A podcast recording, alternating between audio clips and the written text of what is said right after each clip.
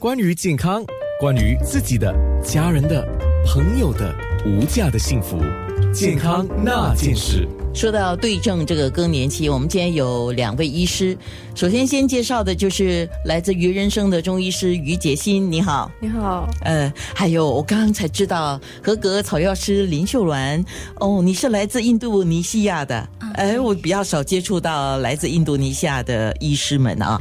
哎，不过我们说回我们今天的话题，说到更年期，呃，我们应该不要用病的眼光来看它，这样的说法对不对呢？呃，其实相对来说，它也不是一种病，但是呃，女性她在更年期的那个期间，她会因人而异哈，就是每个人症状会差别非常的大，有些人真的是非常严重，所以你说它不是病。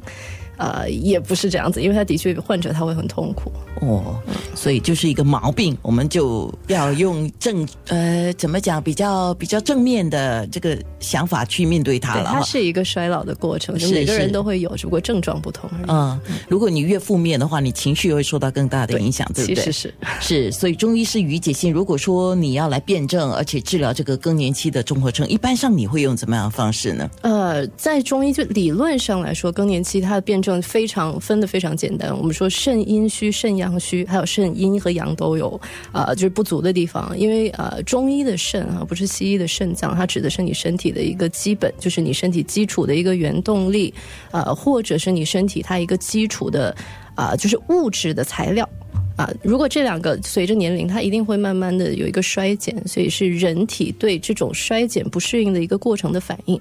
每个人啊，中医说肝、心、脾、肺、肾。这些东西它都不是说西医的那些器官而已，它是一个系统的概念，所以大家都会有缺乏不平衡的地方。那这个时候你有衰退啊，不同的系统它就反映出症状来，所以每个人不一样，是就是看个人体质，对，就是你对这个症状的反应，嗯，对，呈现出来是怎么样的哈，所以还是要望闻问切，先来辩证了，对，然后才可以治疗。对，因人而异啊。那合格草药师就是林秀软。